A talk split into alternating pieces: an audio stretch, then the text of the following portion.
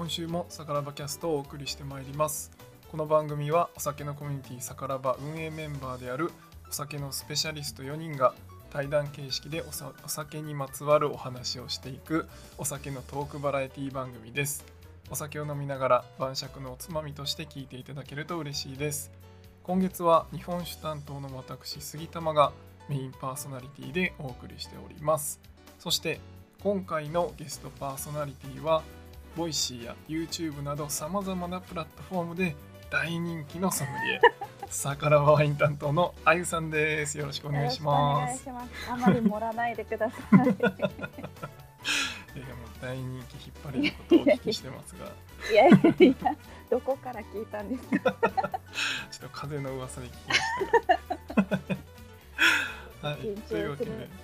いやなんか今回ね今月えー僕が MC ということであのあゆさんの回の時めっちゃ緊張するって言ってましたけどあの 意味が分かりました。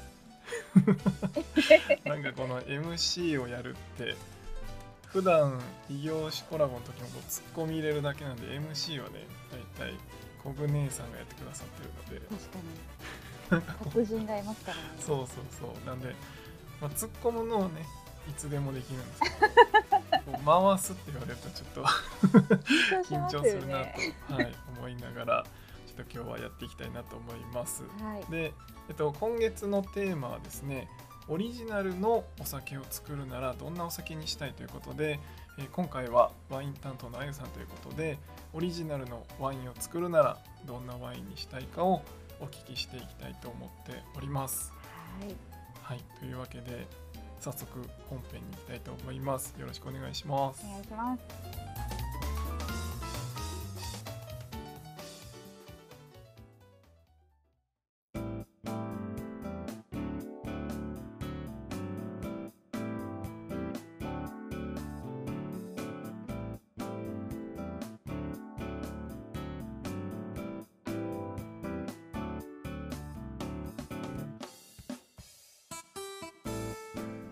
わけで改めまして今回、えーゲストパーソナリティとしてワイン担当のあゆさんに来ていただいてます。お願いしますお願いします。ということで、まああの早速ですね、えー聞いていきたいなと思うんですが、まあなんで今回このテーマにしたかっていうところで、はいまあ昨年あのご存知の方も多いかなと思いますが、えー僕が福岡のリブロムさんとクラフト酒をオリジナルの、えータンクで作るという企画をして、まあ、めちゃめちゃ楽しかったんですよね。うん楽しそうでした本当楽しくて、まあ、あれもやっぱりいろいろ自分で考えて、まあ、リクエストして実際にお酒作るところまで行ったんですけどまあじゃあ他のね皆さんに、えー聞いた時にどんなお酒を作りたいって思われてるのかなっていうのがすごい気になってあの今回このテーマにさせてもらいました。さすが、えっと、ちなみにそのプロジェクトのお酒は、い。ろはっていうお酒、あそうですねはいいろはっていいう美味しく最後までいただきました。いやありがとうございます。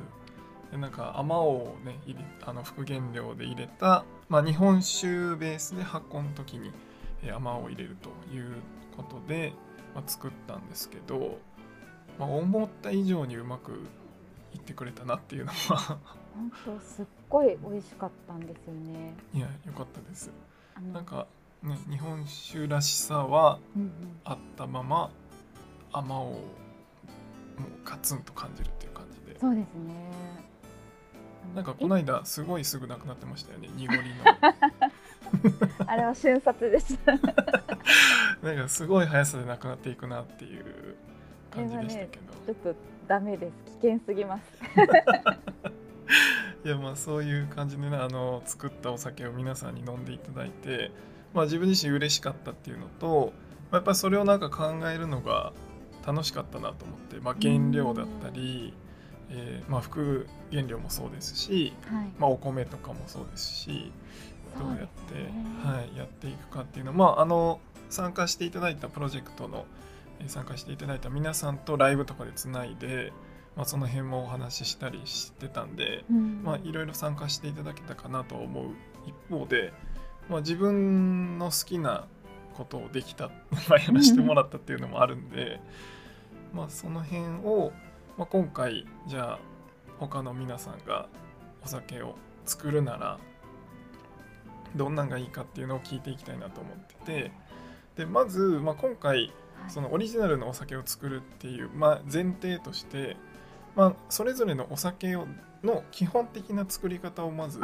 教えてもらいたいなと思っててまずは今回ワインなので、はい。まあ、ワインの簡単ななんか作り方の説明をしていただけると。おーありがとうございます。実はですね。あの今度動画にもしようと思ってるテーマなんですけど、あそうなんですね。はい、赤ワインと白ワインの違いって杉玉さん、はっきりとわかりますかなんとなくは分かりますけどあの皮が入ってるか入ってないかとあかそうですそうです。さすが。ちらっと勉強してちらっとは。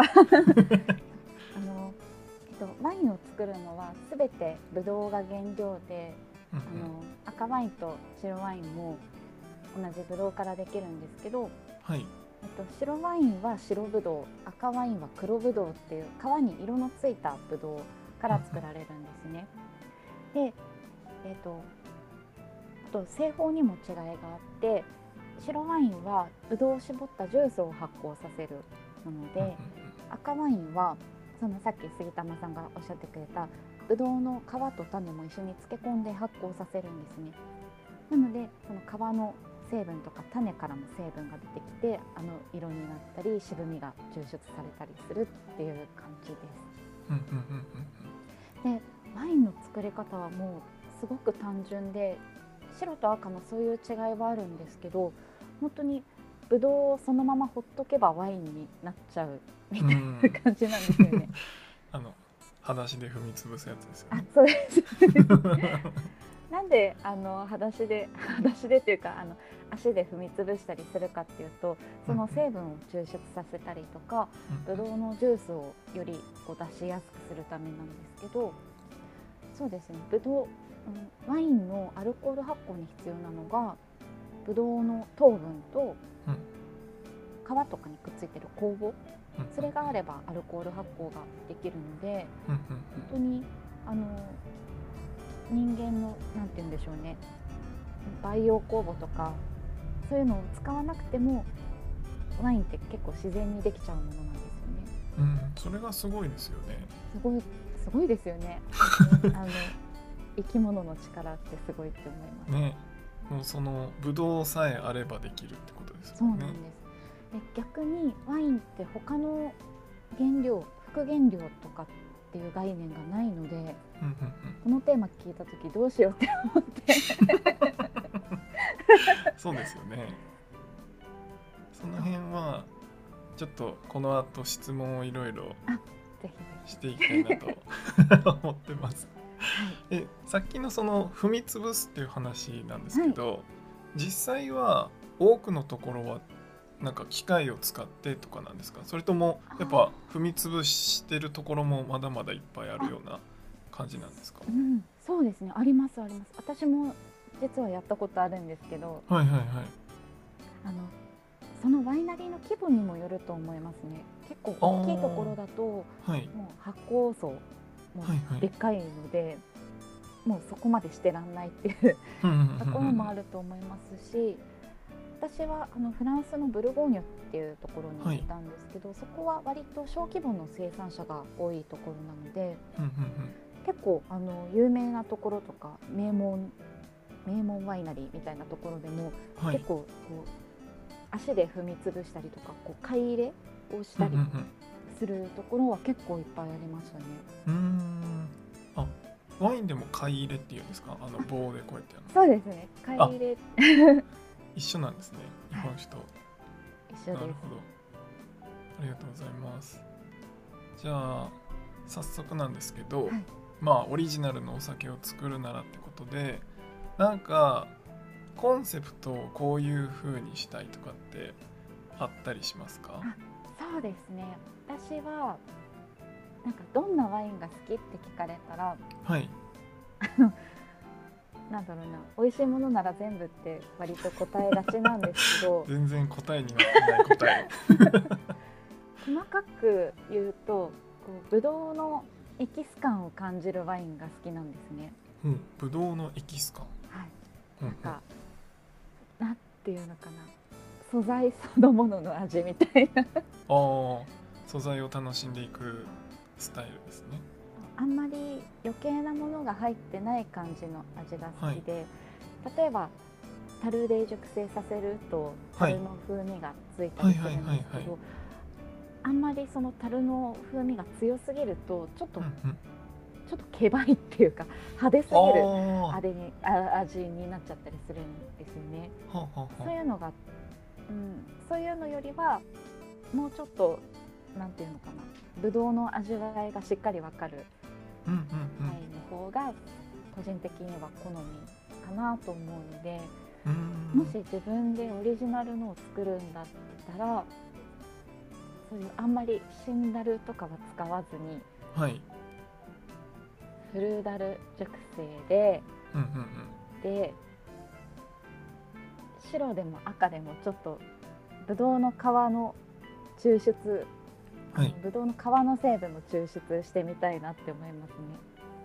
でもそこは皮も抽出するんですね。なんかそうですね。赤今は聞いてた感じだとなんかどっちかというとそういうのもなくこう身の味を出すようなまあ白とかの果汁。あそう果汁をもうそのままダイレクトにみたいなそういうのなのかなと思ったんですけど。あーあのブドウの皮にもすごくたくさんの成分が入っててはいはい、好気成分がそこに含まれてるんですよね。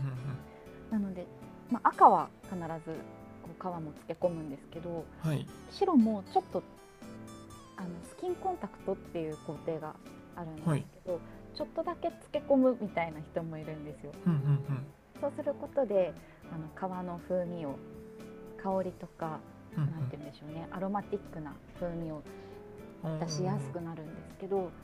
それは白だったらそれは絶対したいですね。えー、なるほど。じゃあ赤でも白でもはい。そういうちょっとそのブドウ本来のもう皮も含めた全部の味がもう100%引き出せるような作り方でやりたいって感じですね。そうですね。したいですめっね。ちゃ美味しそうですねもうすでに。でもねそういう生産者もいっぱいいてはい。あの私がフランスの北の方のアルザスっていうところに行った時に、はい本当に変態的な生産者さんがいてうん。あのそこでちょっとだけ研修させてもらってたんですけどはい。そこのそこの当主はあのブドウの風味を出したいからめちゃくちゃブドウをギュって絞るっていうんですね。で他もそういう自然な作りをしてますっていうのが売りの生産者って、はい。ブドウにストレスをかけないために、優しく絞りますみたいなっていう人がすっごい多いんですけど、はいその人はもうめちゃくちゃ絞るって言ってて。あ変態ここぞだなって。とばかりに絞る感じですね。絞るそうです。へえなるほど。その辺はじゃあ生産者さんにもまあよるっていう感じなんですよね。そうですねそうだと思います。なんかちょっと一個聞きたかったのは、はい。まあ、その今のコンセプトのワインを作るってなった時に、はい、作る国はどこで作りたいんだろうって思って。あの日本酒って、まあ、基本日本じゃないですか、はい、まあもちろんアメリカとかヨーロッパで作ってる酒蔵さんもありますけどはい。まあほとんど少ないしまあメインはやっぱ日本なんで、まあ、うん。日本酒作る場所って言われたら基本日本で考えるからあとはまあ都道府県とか、まあ、そういうのはあるかもしれないんですけど逆にワインとかだと、まあ、全国全世界にあるわけじゃないですか。そうですね。なんかここの地方とかここの国とかなんかそういうのってあんのかなってわあむずっ。だから今聞いた感じだとそのアルザスのところでまあ作ってもらうとかもあるかもしれないですけど、まあ、逆に例えば国産で、まあ、日本で作るのかフランスで作るのかによってもやっぱ違うじゃないですか。そうですね。それをじゃあ自由に選んでくださいって言ったら どこでどこで作りたいんだろうって。なんか本当に現実的に自分で作るっていうのちょめっちゃ現実的なんですけど自分で作るの難しいので、はい。私の理想のワインを作ってほしいのはやっぱはい。りフランスのブルゴーニュ、ブルゴーニュなんだ。はい。でブルゴーニュのメルソーっていう村にあの、はい。私が1年間研修させてもらってたワイナリーがあるんですけどうんそこで作ってほしいなって思います。いいですね。なるほど。いポイント。やなんかそうなるのかなと思ってたんですよね。ワインとかってやっぱその醸造されてる生産者さんがいて、はい。まあ、それが1本ずつ銘柄とかになっていくわけじゃないですか。はい。だからなんかそういうのがあるんじゃないかなってそうですね。思ってて なんかそれがいろいろある中でなんか作ってほしい人がいたりするのかなと思ってそうですね。もう完全にその人ですね。実際その方のワインはあゆさんのところでも取り扱われてるんですか？それがですね、あの小規模すぎて全然出回らないんですよ。ああそうなんですね。そうなんです。それは残念。インポーターさんはいるんですけど、なかなか、特に私みたいなちっちゃいところにはなかなか回ってこなくて、うーん。まとても辛い。日本で飲めなくはないってことですかじゃ飲めなくはないとでもやっぱ少ない。あんまり入ってくる数も少ないそうですね。なるほど。じゃあぜひあゆさんが作って日本にちょっと入れて ねえ入れたいっていっぱい作ってほしいです。ねいっぱいもう1年分作って買ったらいいんじゃないですか 1年分買い取ります本当もうそれができるならやりたいくらいです。実際そのリクエストしてはい。その作るっていうのは現実的には可能なんですか？ワインって。あどうなんだろう。あの結構そういうところもありますね。まあ例えばうん。サントリーはい。がこう共同開発してカリフォルニアで作るとか、はい。アはい。ルゼンチンとかチリとかで作るとかそういうのは結構あるので。あそうなんですね。ではい。もどっちかというとニューワールドって呼ばれる方が多いんですか？ヨーロッパよりなんかヨーロッパってすごい難しそうな気はなんとなくししなくもないですけどょうね。まあ、確かになんか頑固な生産者が多いから。まあ頑固はね美味しさのこだわりの裏返しだと思うんですけど なかなかこうしてって言ってもいやこっちの方がいいよって言われるかもしれうないですよね。ん。あとはやっぱ規模にもよるんじゃないかなと思いうんうんます。それなりのワインを作るには結構ななんて言うんでしょう場所も設備も必要ですしまずうんうんブドウ畑が必要なので、うんはいはいそれをなんて言うんでしょうねプロデュースするってなったら相当な資本力がないと難しいと思いますし。なるほどですね。まあそうですよね。なかなかまあこの間もプロジェクトであのイロハ作ったじゃないですか。はい。まああれは本当に日本酒の世界でいうとかなりこじ込みっていうか、もう試験醸造レベルのタンクの大きさなんでリブロムさんのタンクって、ね。はい。なのであの実現できますけど、うん。普通の酒蔵さんのタンク1本作ってくださいって言ったら結構な量多分2500本とかになるんですよね。2500 今回のリブロムさんのでマックス400とか450ぐらいだったはずなんで、でまあ、も多いです400ぐらいだったかな。だそれのまあ6倍とかの量できちゃうんで、なるほど、ね、はい、それだけのお米とってなってくると、原料が。はい、アマオとか何キロいるんだろうみたいな。恐ろしい。はい、そんな感じになるので。まあそこはねやっぱちゃんとしたワイナリーさんに作ってもらうってなると結構なあーだと思います。あれですよねまあでもなんか日本とかでもねできればいいですけどねそういうのが。そうですね。日本もやっぱり難しいんですかね？どうなんでしょうね。日本もやっぱり あのワイナリーの数はすごい多いんですよ。はい300以上って言われてあて、結構あるんですね。そうものすごいいっぱいあるんですけどはい。やっぱりすっごい小規模なところが多くて、ねでまたそういうところが美味しいワインを作ったりすると注文が殺到して一気にレアワインみたいになっちゃうんですよね。でそうなるとこう話題が結構先行しちゃって買えないっていう人があすごい増えてしまってはい。なんかあるワイナリーの方がフェイスブックで上げてたんですけど僕たちはみんなが買えないワインを作りたいんじゃないって話して。ておーみんなに飲んでほしいのにブドウも少ないしなんて言うんでしょう。設備も小さいのでうん。それができなくて苦しいっていう考えをおっしゃってる方がいて、はないんかそれもそれで人気になるのはなるので辛いんだなって思って。確かにそうですね。みんなに飲んでほしいのに届かないっていうか、ね、みんなの手元に行かないっていう。なかなかいかない。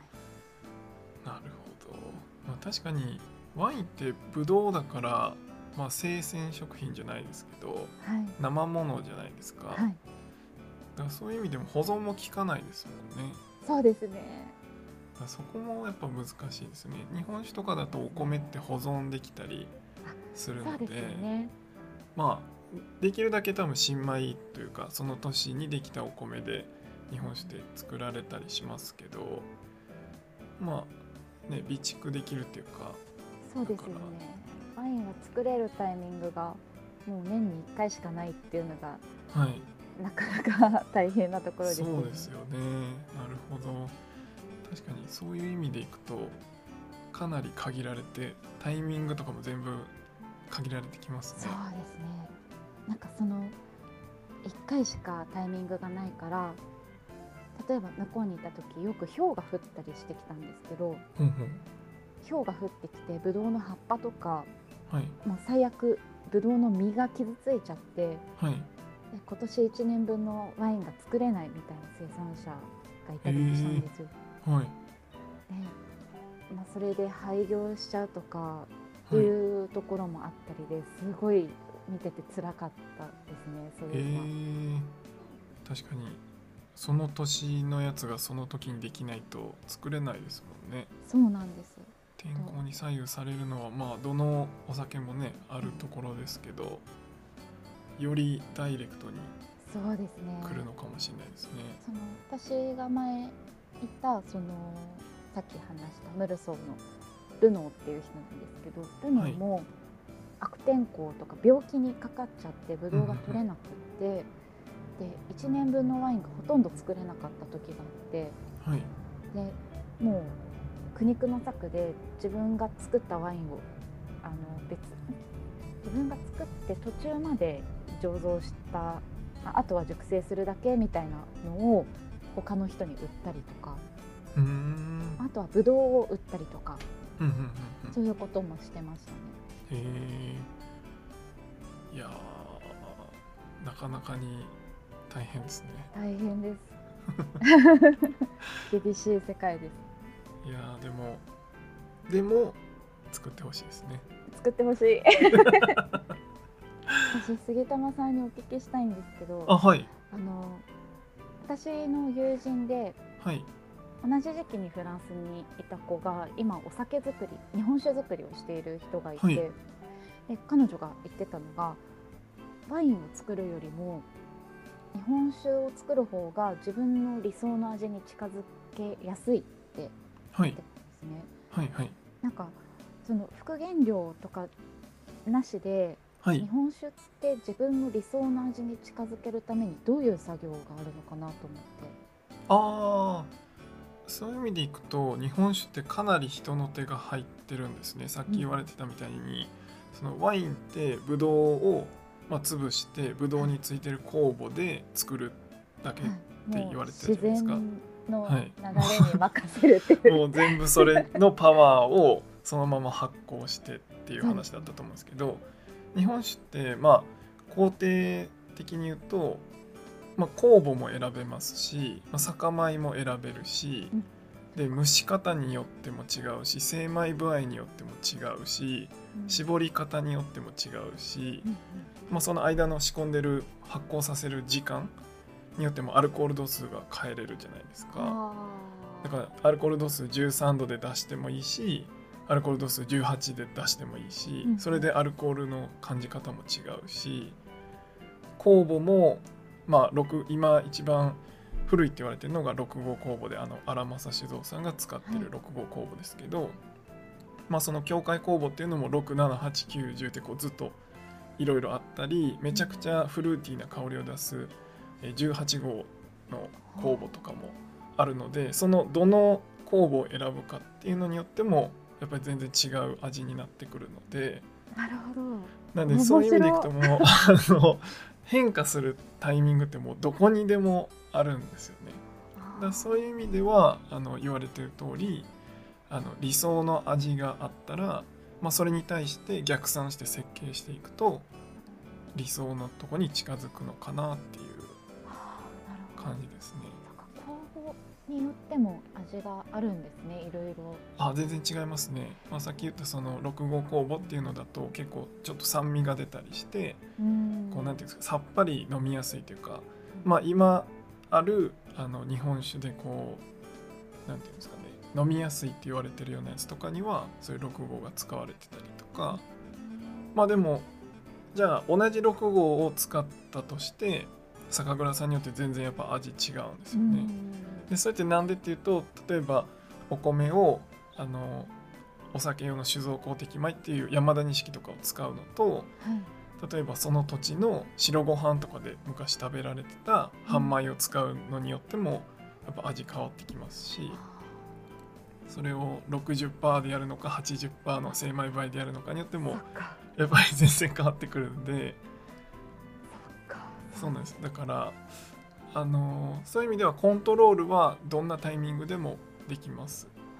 ただ、まあ、それをじゃあ本当に自分の思う通りコントロールするってなるとそれだけのやっぱ技術力があると思うんでなんかそれに近づけやすいって言われてるってことはまあそのある意味そういうところがこう理解されてるっていうか、うん。なんか感覚としてあるのかなとは思いますけどね。面白い。なんでそっか。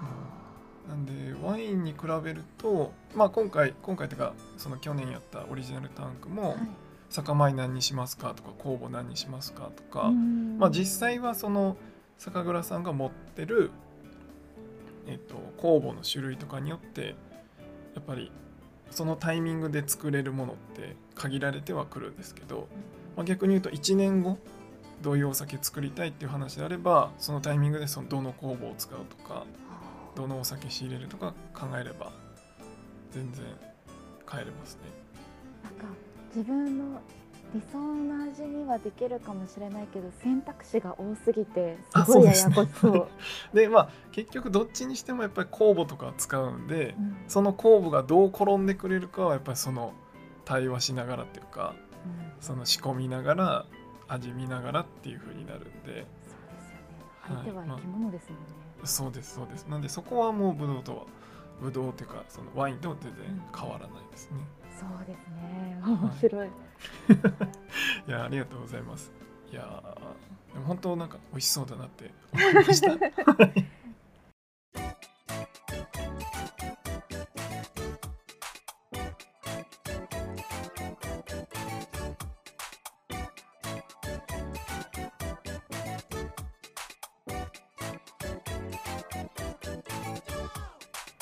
はいというわけで、えー今回はオリジナルなワインを作るとしたらどんなワインがいいですかっていうことをあゆさんにお聞きしてきましたがやっぱ面白いですね楽しかったです。やっぱりなんかねお互いそれぞれ発信はしてますけど、まあ、詳しい、ね、作り方とかなんとなく知っててもなんとなく感覚がねやっぱ違うところもあるし最後ね。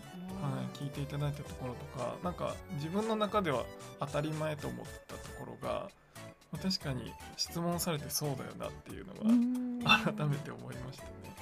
なんか同じようなところと違うところもあるのが面白いですよね。そうですねまあ、ジャンルとしてはね醸造酒ってうん、くくられてますけど、まあ、なんかその一言では言い表せないですよね本当に。いや面白いでも杉本当なんかはいどうぞ杉玉さんは第二弾も作るんですか？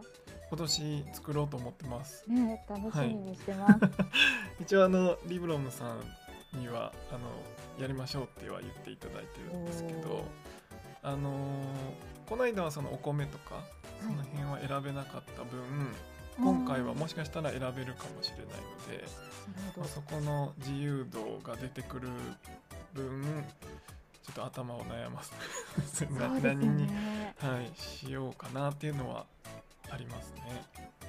いろはあの第一弾のあまおうが本当に美味しかったので、なんかまた応援したいっていう人もさらに増えそうですよね。あそう言っていただけると嬉しいですね。まあ本当にあの一般発売も少しですけどしててすぐ売り切れちゃったらしいので、すごっ。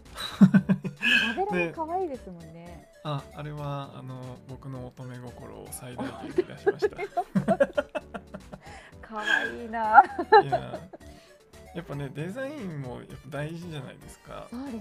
本当そうだと思います。なんでねパッケージ見て美味しそうとかなんとなくこう手に取りたいとかねそういうのもあの実際自分が飲む時も日本酒とかねまあ特にワインとか他の自分があんまり知らないお酒を飲む時はやっぱりそういうパッケージ見てなんとなくピンときたやつを選んだりすることもあるのでまあパケ買いみたいなジャケ買いしますよね。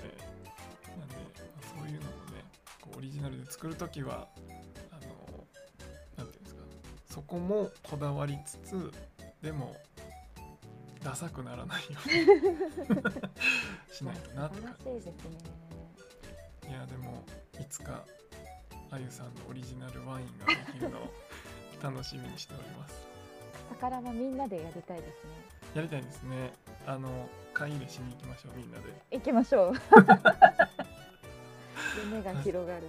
いや本当にやっぱこういう夢の話は楽しいですね楽しいです。ありがとうございましたはい。はい、というわけで、えー今回「さからばキャスト」をお送りしてまいりました。ぜひあの今回聞いた内容でコメントとかあれば、えーコメント欄等でご連絡いただけると嬉しいです。というわけで今回は、えーあゆさんをゲストにお話しさせていただきました。ありがとうございます。ありがとうございました。というわけでいつもの言葉で締めたいと思います。酒ピースお酒のご縁で人がつながり平和な日常に楽しみをお相手は杉玉とあゆでした。大将じゃあねかっこいい。